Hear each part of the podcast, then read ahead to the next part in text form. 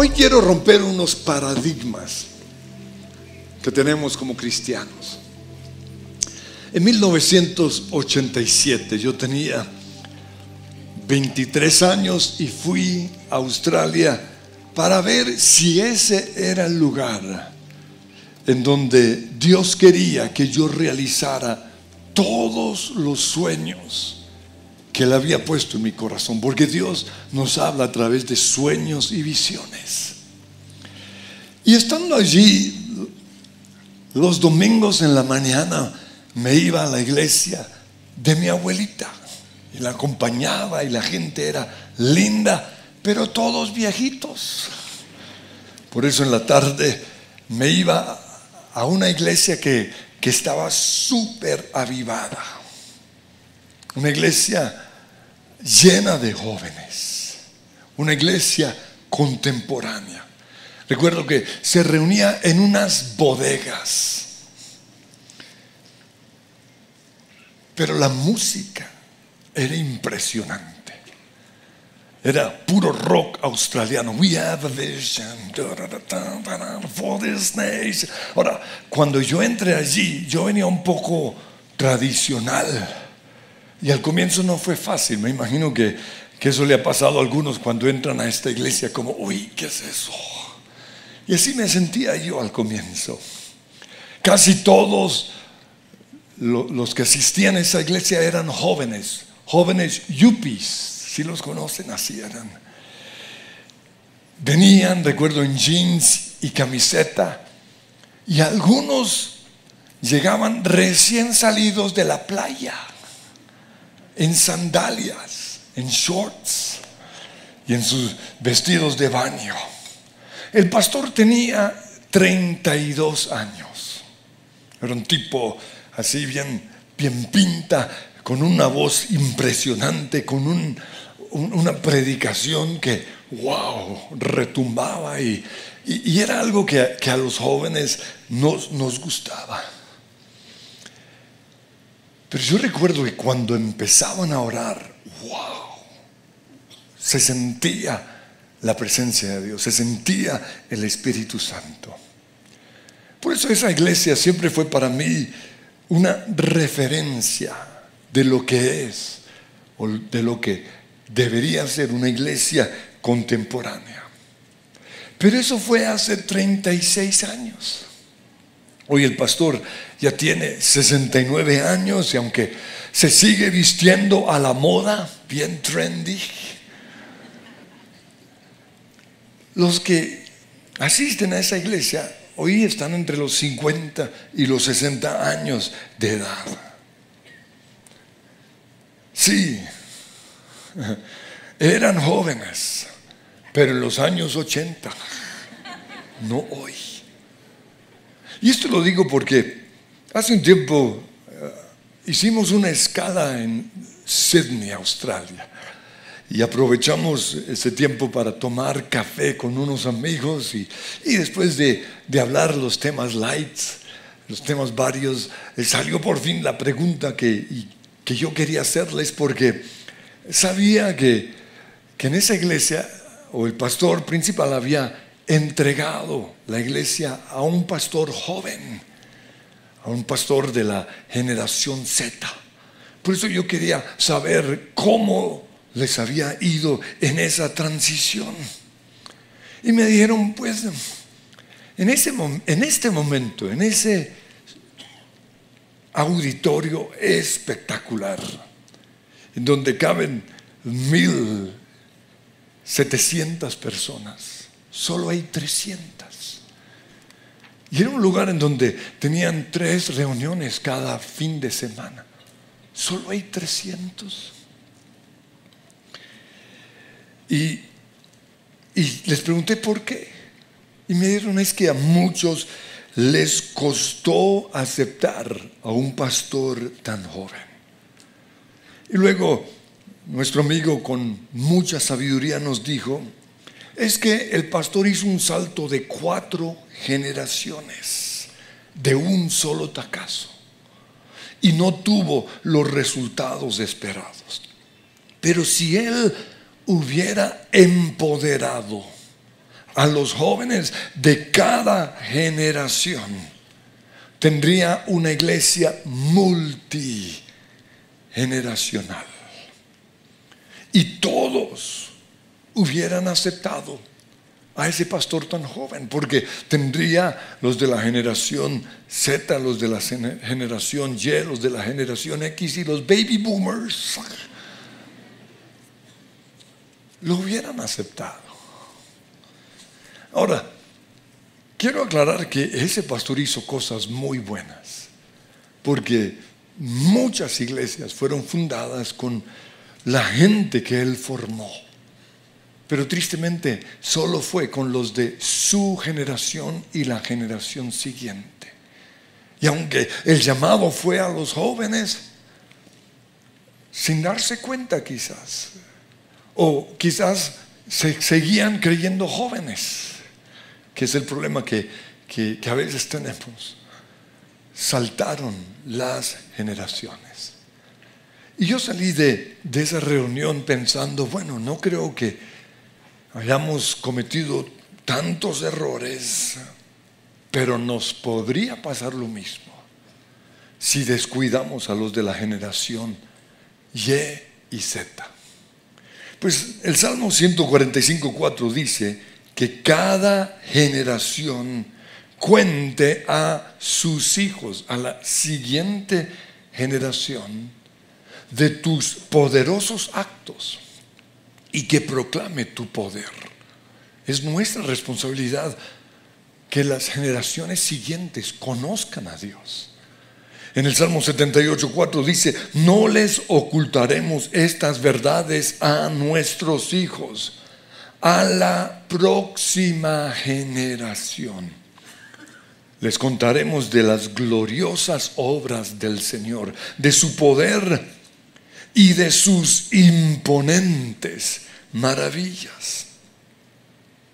Y unos versículos antes, versículo 1 y 2, el salmista dice, oh pueblo mío, escucha mis enseñanzas, abre tus oídos a lo que digo, porque te hablaré por medio de una parábola. Ahora, ¿por qué dice eso allí? Porque a las nuevas generaciones hay que hablarles en su lenguaje. Ellos hablan de manera diferente a los de nuestra generación. Y sigue diciendo, te enseñaré lecciones escondidas de nuestro pasado, historias que hemos oído y conocido, que nos transmitieron nuestros antepasados, lo que recibimos de, nuestros papás y de nuestros abuelos, tenemos que llevarlo a las nuevas generaciones.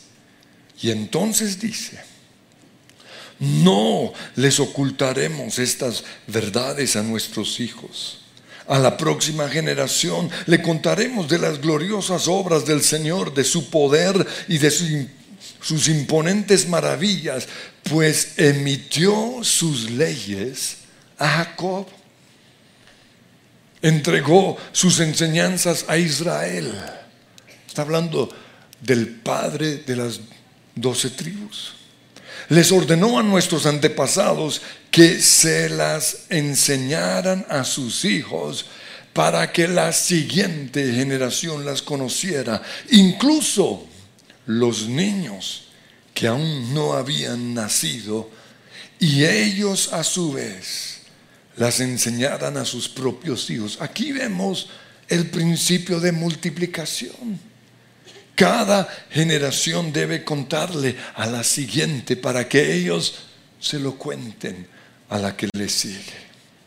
Y finaliza diciendo, de modo que cada generación volviera a poner su esperanza en Dios y no olvidara sus gloriosos milagros, sino que obedeciera sus mandamientos. Esa es nuestra función. No, ya nosotros los de la generación de la huepanela ya somos salvos.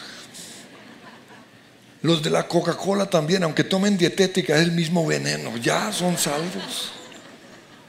Ahora hay que llegarles a los que toman bebidas de Corea, la nueva generación, puro BTS. Y luego finaliza, o perdón, luego en el versículo 11 menciona a los guerreros de una de las tribus, la tribu de Efraín, y dice, se olvidaron de lo que él había hecho. Se olvidaron de las grandes maravillas que les había mostrado, de los milagros que hizo para sus antepasados. Y cuando yo leo esto, pregunto, ¿por qué se olvidaron? Y, son muchas las razones, pero es probable que una de las razones es porque hubo saltos generacionales. Y los niños no quieren oír al bisabuelo. Tenemos que mantener siempre las generaciones cercanas a nosotros o, las últimas generaciones cercanas a nosotros. Tenemos que ser sensibles a ellos. Por eso no podemos permitir brechas entre las generaciones. Mi voz, mi voz es oída por los baby boomers, pero también por los de la generación X. Y aunque muchos de la generación Y Z que están por aquí los vi, Muchos eh, me ponen atención. Ellos necesitan oír a gente de sus generaciones, jóvenes y adolescentes que estén viviendo lo que ellos están viviendo, que los entiendan. Por eso se levanta una nueva generación, con una nueva ola. Ah, muy bien. Confesamos a Jesús sin temor with the next wave, and we are bringing the flow. Amén. En 1 Samuel 3 nos habla de un personaje que para muchos sigue siendo el pequeño Samuel. Así me lo enseñaron en la escuela dominical, el pequeño Samuel. Y aquí dice que en los días de el sacerdote Elí no era común oír palabra del Señor. Es decir, la gente ya no oía la voz de Dios de manera directa, ni siquiera el sacerdote. Ni eran frecuentes las visiones, lo cual nos muestra que el Espíritu Santo se estaba apartando, estaba entristecido, dice en, el Nuevo Testamento. Elí, que era el sacerdote, estaba quedando ciego. Y un día mientras descansaba en su habitación, Samuel, dormía en el santuario del Señor, donde se encontraba el arca de Dios, el lugar en donde el Antiguo Testamento se manifestaba la presencia de Dios. El Señor llamó a Samuel y éste respondió, aquí estoy. Y enseguida se fue corriendo donde estaba Elí y le dijo, aquí estoy, ¿para qué me llamó su merced? Yo no te he llamado, respondió Elí. Vuelve a acostarte. Y se volvió a acostar. Pero al rato Dios lo volvió a llamar, Samuel. Y se levantó otra vez y corrió donde estaba Elí. Y le dijo, aquí estoy, ¿para qué me llamó? Y él dijo, yo no te he llamado, vuelve a acostarte. Y aquí dice algo impactante, ojo, los de la generación Z. Samuel todavía no conocía al Señor ni su palabra se le había revelado. Estaba en el templo, estaba, dormía cerca de la presencia del Señor, pero todavía no conocía a Dios. Y es importantísimo que, los de la generación Z tengan ese encuentro con Dios, pero no solo eso, tengan sueños y visiones, que Dios se les revele. Porque si no es así, cuando Dios los llame o cuando Él les dé un mandato, no van a ser sensibles. Por tercera vez el Señor llamó a Samuel y corrió donde estaba Elí y lo mismo. Y en ese momento Elí se dio cuenta que era el Señor, Yahweh, el que lo estaba llamando. Por eso le dijo, ve y acuéstate. Si alguien, es decir, si Dios vuelve a llamarte, dile, habla Señor, que tu siervo escucha. Así que Samuel se fue y se acostó en su cama y el Señor se le acercó y lo llamó de nuevo, Samuel, Samuel. Y él le respondió, habla que tu siervo escucha. Y le dio un mensaje duro. Le dijo, mira, estoy por hacer en Israel algo que todo el que lo oiga quedará retumbando en los oídos. Ese día llevaré a cabo todo lo que ya he anunciado en contra de Elí, del sacerdote y de su familia. Ya le dije que por la maldad de sus hijos he condenado a su familia para siempre. Y él sabía que estaban blasfemando contra Dios y sin embargo no los refrenó. Por lo tanto, hago este juramento en contra de su familia. Ningún sacrificio ni ofrenda podrá expiar jamás el pecado de la familia de Eli. Dios es un Dios de gracia y de misericordia, pero hay un momento en donde Él dice, no más. Samuel se acostó y a la mañana siguiente abrió las puertas de la casa del Señor, pero no se atrevía a contarle a Elí la visión. Así que Elí tuvo que llamarlo. Y me imagino que en ese momento Samuel dijo, oh, oh. Ahora, es un niño de 12 años. Samuel, hijo mío, ¿qué fue lo que te dijo el Señor? Y Samuel se lo contó todo sin ocultarle nada. Y Elí dijo, Él es el Señor. Que haga lo que mejor le parezca. Y luego añade lo siguiente, y esto es lo que quiero que oigamos, porque Elí, o perdón, Samuel, a partir de ese momento se convirtió en el gran profeta, en el gran hombre de Dios. Dice, mientras Samuel crecía, el Señor estuvo con él y cumplió todo lo que le había dicho.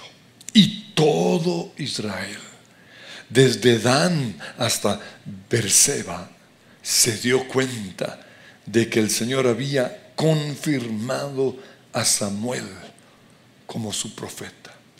Y es nuestra función encontrar a estos Samueles aquí en la iglesia. Personas que ya desde hoy están oyendo la voz del Señor, con 12 años, con 14, con 16.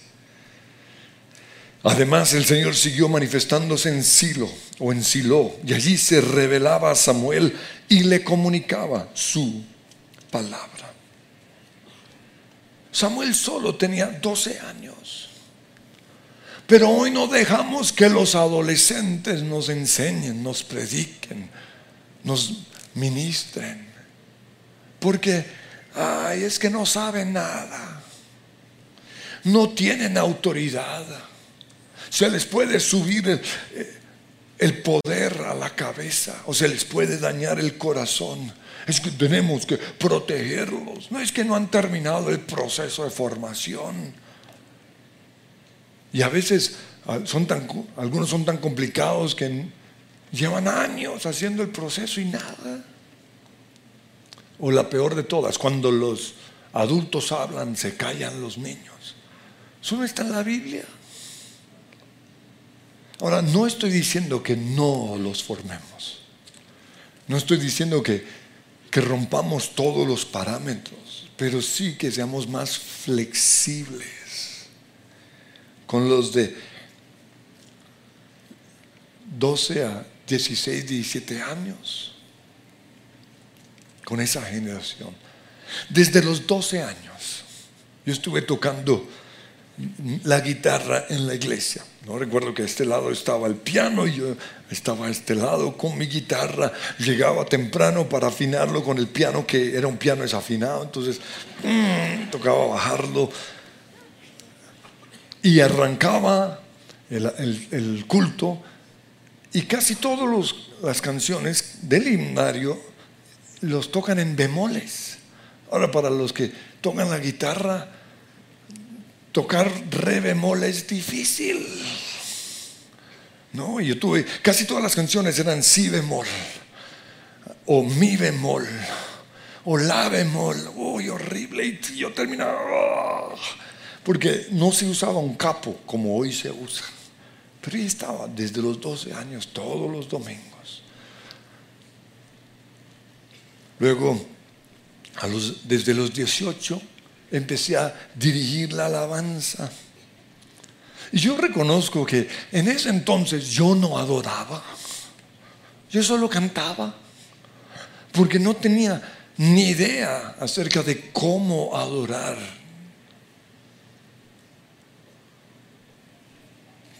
Pero si yo, si a mí no me hubieran dejado tocar la guitarra a los 12 años y dirigir a la alabanza a los 18, quizás hoy no estaría en donde estoy.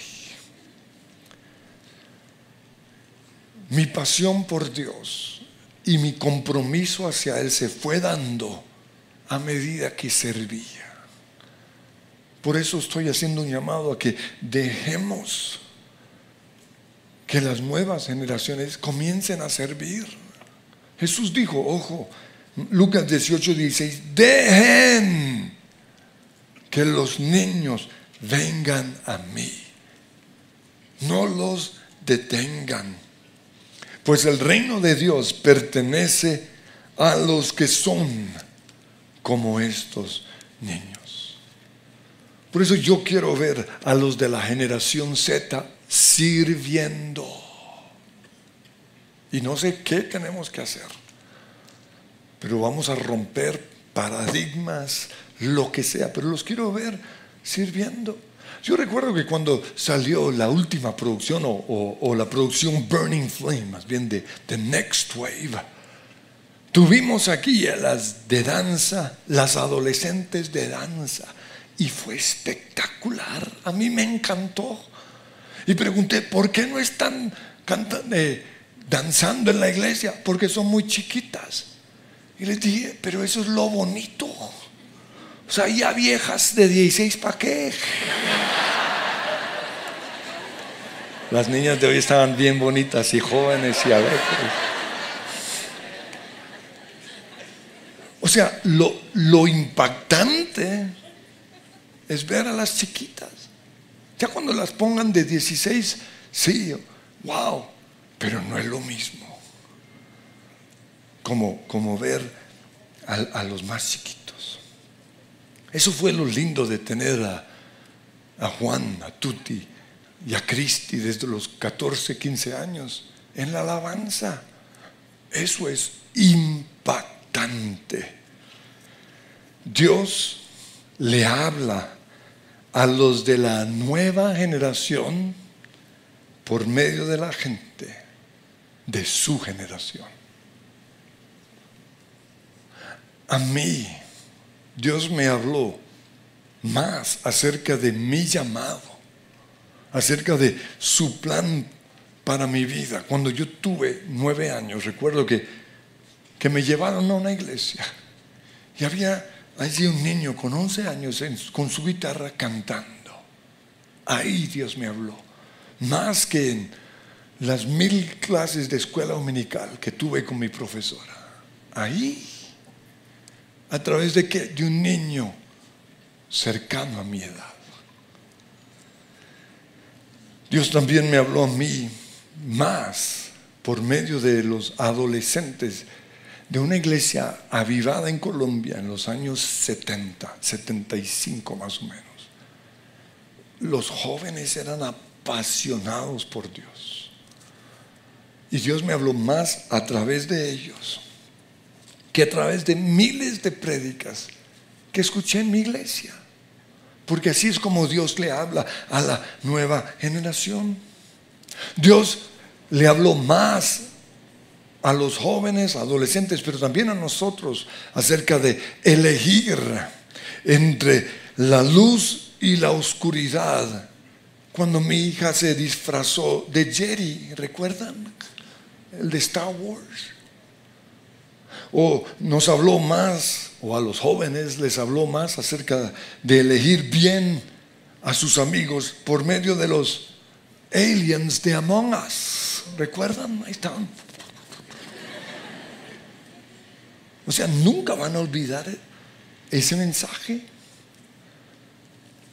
Pero también nos habló más acerca de perdonar y soltarlo, dejarlo ir a través del mensaje que mi hija nos dio el fin de semana de Frozen. Nos dijo, let it go. A ver. yo nunca he podido hacer eso. Por eso, yo quiero ver a los de la generación Z liderando sus grupos de conexión. Yo quiero verlos predicando en sus colegios. O sea, de niño yo recuerdo que había una canción que decía, nos encontraremos en donde se levanta la bandera y allí predicaremos. Wow, eso de niño fue como tremendo. Ahí me la pasaba en la bandera solo. Pero esa canción generó algo en mí. Yo quiero verlos predicando en sus universidades, enseñando en la escuela de líderes, dando temas en los encuentros y aún predicando en la iglesia. Yo quiero verlos en danza y alabanza. Y quiero verlos dirigiendo la oración. Eso es lo que necesitamos ver. Porque no podemos tener saltos generacionales, porque nos podría pasar lo mismo. Ahora, en algunas iglesias, para que los jóvenes puedan surgir o sean usados, los separan de los adultos. Pero eso no es bíblico. Y no solo eso, sino que le quita a la iglesia la bendición de tener jóvenes. Y el Señor, cuando prometió derramar su Espíritu Santo en Hechos 2.17, Él dijo, los hijos y las hijas de ustedes profetizarán, tendrán visiones los jóvenes y sueños los ancianos. Ahora esto es interesante porque cuando uno es joven, cuando Dios nos habla, es mientras estamos despiertos. Ya cuando uno es viejito, en los sueños. O sea, cuando alguien dijo, me dice, tuve un sueño anoche, dije, este está viejo. Yo todavía tengo visiones. Ahí habla de los los dos recibirán el Espíritu Santo, tanto los mayores y dice viejitos ahí en la Biblia, y los, los jóvenes, los niños. Necesitamos la alegría de la juventud y la sabiduría de los ancianos. Dice Jeremías 31, 12, vendrán y cantarán jubilosos en las alturas de Sión. Y entonces las jóvenes danzarán con alegría. Y los jóvenes danzarán junto con los ancianos. Los jóvenes y los viejos juntamente, dice la reina Valera. Habla de que tenemos que tener todas las generaciones dentro de la iglesia. Entonces, no podemos descuidar a los baby boomers. Y los baby boomers son los de la generación de los Beatles, ¿no? nacidos entre el 45 y el 64. No podemos, o sea, ahí están unos. Pero así como yo quería que llegara a los de mi generación, porque yo soy el inicio de la generación X, la generación de la música disco. ¿no? entre los nacidos entre el 65 y el 81. Ahí están. Hay tres. Necesitamos, necesitamos jóvenes y adolescentes que lleguen a los de la generación Y, que son los nacidos entre el 82 y el 94, eh, y los de la Z del 95 al 2010. Oh, están aquí. Ustedes, todos sabemos que Jesús empezó a ministrar a los 30 años. Lo que muchos desconocen es que, según la tradición judía, cuando un joven empezaba a seguir a su maestro, a su rabí, tenía menos de 20 años. Entonces, si es así, los discípulos tenían menos de 20 años. Y, otra prueba de esto, Juan murió en el 96.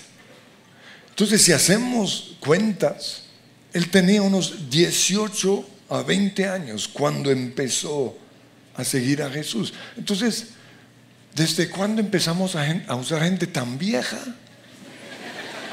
Si Jesús usaba a los chiquitos. Yo entré a trabajar en la iglesia a los 18 años. O sea, ya antes era servidor, pero ya de tiempo completo tenía 18 años. Dirigía la alabanza, predicaba en los grupos en casa, en la reunión de jóvenes y en, ah, y en la reunión de oración. Pero en los 10 años que estuve trabajando en la iglesia, solo prediqué tres veces en la reunión principal. O sea, no me usaron. Y no solo eso, una vez que prediqué, a la semana siguiente el anciano contradijo todo lo que dije. Y dijo, ay, ese Andrés, ay, Dios lo bendiga. Let it go, let it go.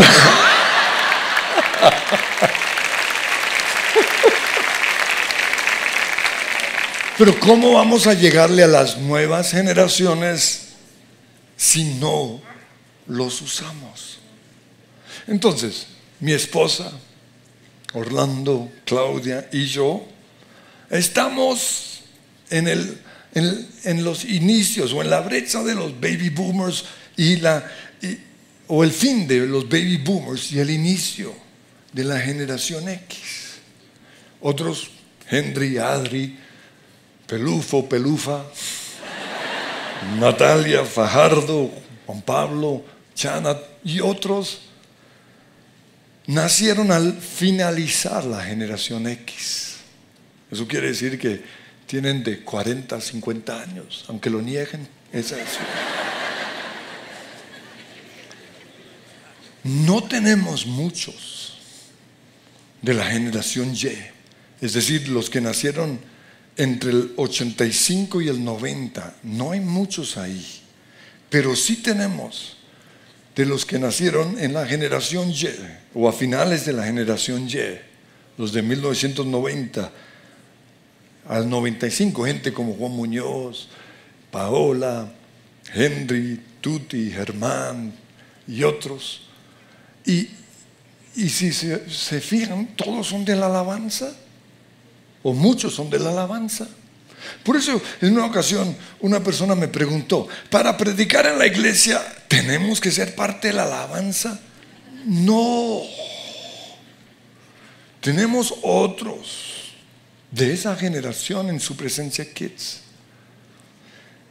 En los encuentros, en la escuela de líderes y aún en Berea. Y son muy buenos. Lo que pasa es que aquí yo tengo que usar a los que tienen influencia. Porque la gente le cree más a alguien que conoce. ¿no? Cuando vamos a un evento especial y sale un desconocido, uno dice, ¿y ese quién es? Y en cambio sale uno famoso, no dice nada, pero todos, No digo que ustedes no digan nada. Pero es la tendencia del, ser humano. Yo estoy trabajando, dando a conocer a, a ciertas personas, pero es un trabajo lento. Es mucho más fácil con, con los que son conocidos. Pero además de esto, también estamos empoderando a los de la generación Z, gente como Cristi y Tomás. Pero ya tienen 27 años. Por eso necesitamos 13 a 23. A ver, levanten la mano de 13 a 23, que se vea. Mírenlos. Los necesitamos. Necesitan estar cerca del arca. Tienen que afinar los oídos como, como le pasó a Samuel. Cuando Pablo empoderó a Timoteo y lo dejó a cargo de una de las iglesias más importantes, le dijo en 1 Timoteo 4:12 que nadie te menosprecie por ser joven. Al contrario, que los creyentes vean en ti un ejemplo a seguir en la manera de hablar, en la conducta y en amor, fe y pureza. Es decir, Pablo le está diciendo, algunos te van a tratar de callar, pero no los dejes. No se trata de revelarnos a los ancianos, Pero vamos a oponernos al espíritu, porque es un espíritu demoníaco que quiere impedir que surja la nueva generación. Cometerán errores. Yo he cometido muchos errores. Pero eso no es motivo para no usarlos. En Hechos capítulo 18 vemos que se levantó un tremendo predicador que se llamaba Apolos que tenía carisma, tenía autoridad, pero tenía unos errores doctrinales. Dice en el versículo 24, por aquel entonces llegó a Éfeso un judío llamado Apolos. Era un hombre ilustrado y convincente y había sido instruido en el camino del, del Señor, es decir, de Jesús. Y con gran fervor hablaba y enseñaba con la mayor exactitud acerca de Jesús aunque, aquí hay un pero, conocía solo el bautismo de Juan. Comenzó a predicar valientemente en la sinagoga y al oírlo Priscila y Aquila lo tomaron a su cargo y le explicaron con mayor precisión el camino de Dios. Y se convirtió en uno de los predicadores con más seguidores en el Nuevo Testamento. Recuerdan que Pablo era como su competencia. Pablo dice, ah, yo sé que algunos dicen, yo soy Apolos. Y otros dicen, los viejitos, yo soy de Pablo. Pero lo dejaron servir cometiendo algunos errores. Quiero finalizar con, con lo siguiente, es bien importante. Los tiempos cambian, pero no la palabra de Dios.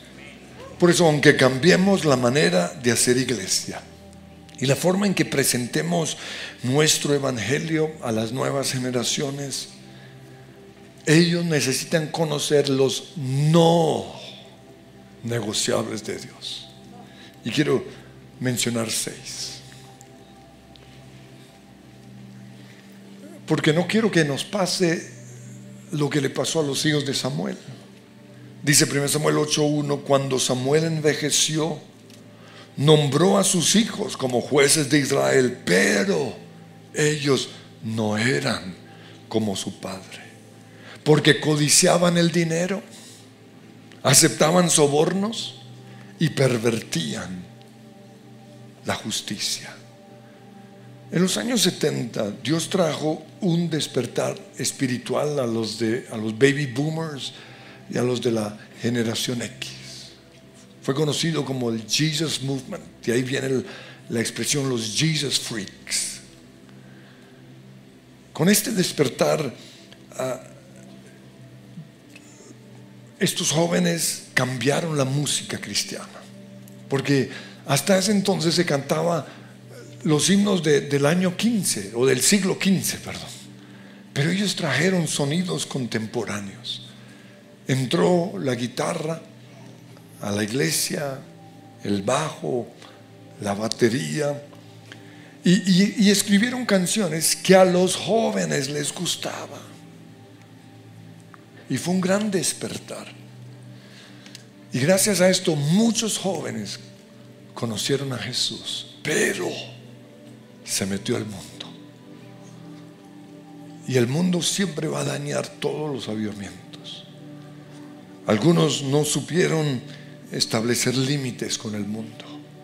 Otros quizás venían de una iglesia, iglesias legalistas en donde les prohibían todo y, y en este despertar comenzaron a hacer cosas contrarias a la palabra de Dios. Por eso, el primer punto es este, los tiempos cambian pero no lo que Dios ha dicho.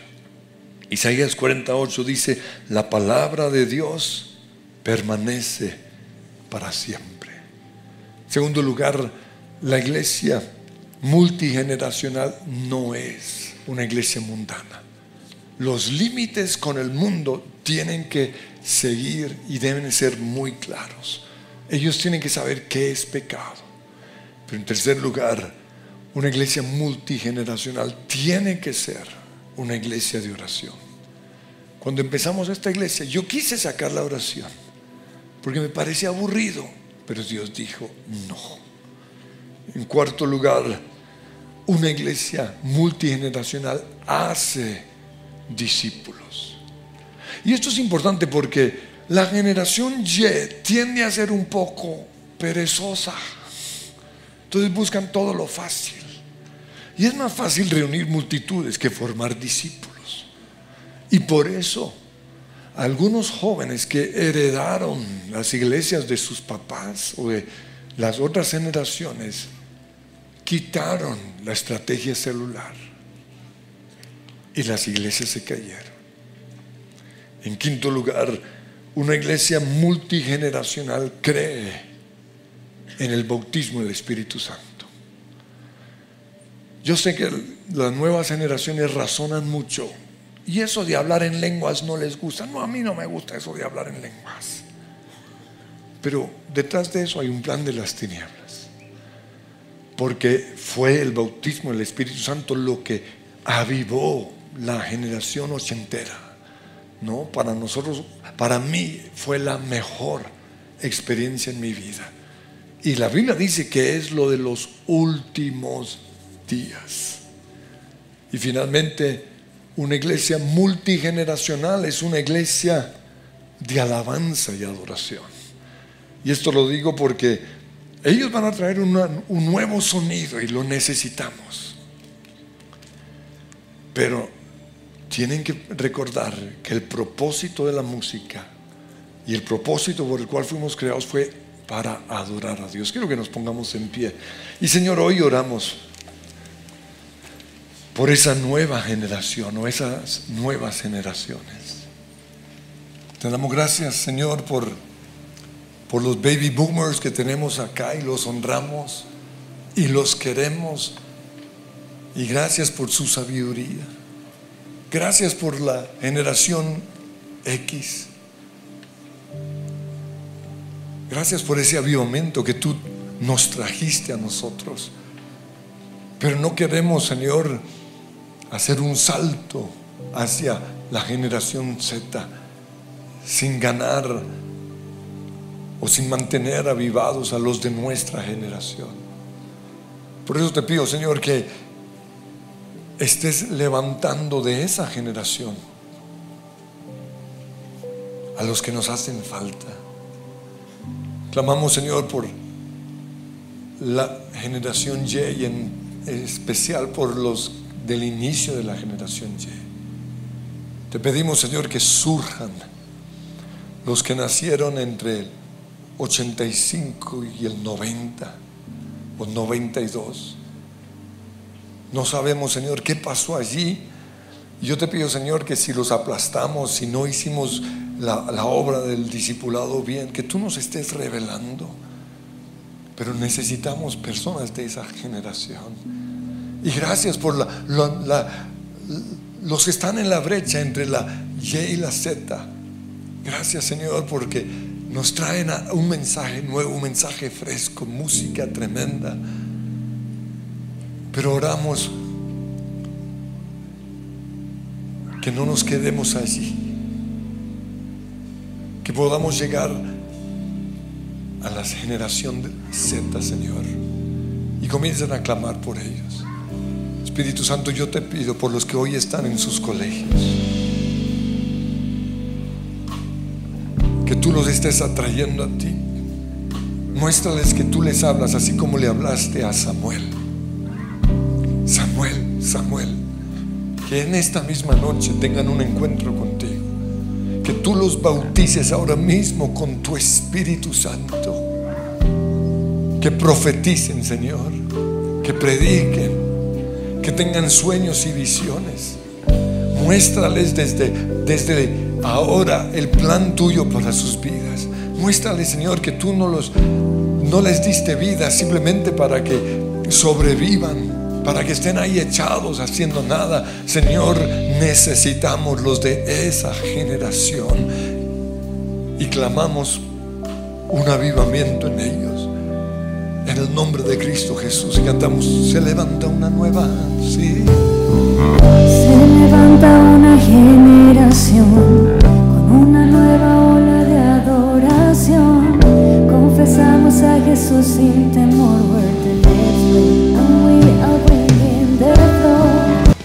Si les gustó este video, pueden suscribirse al canal de El lugar de su presencia en YouTube. De esa manera gozará de todos nuestros beneficios.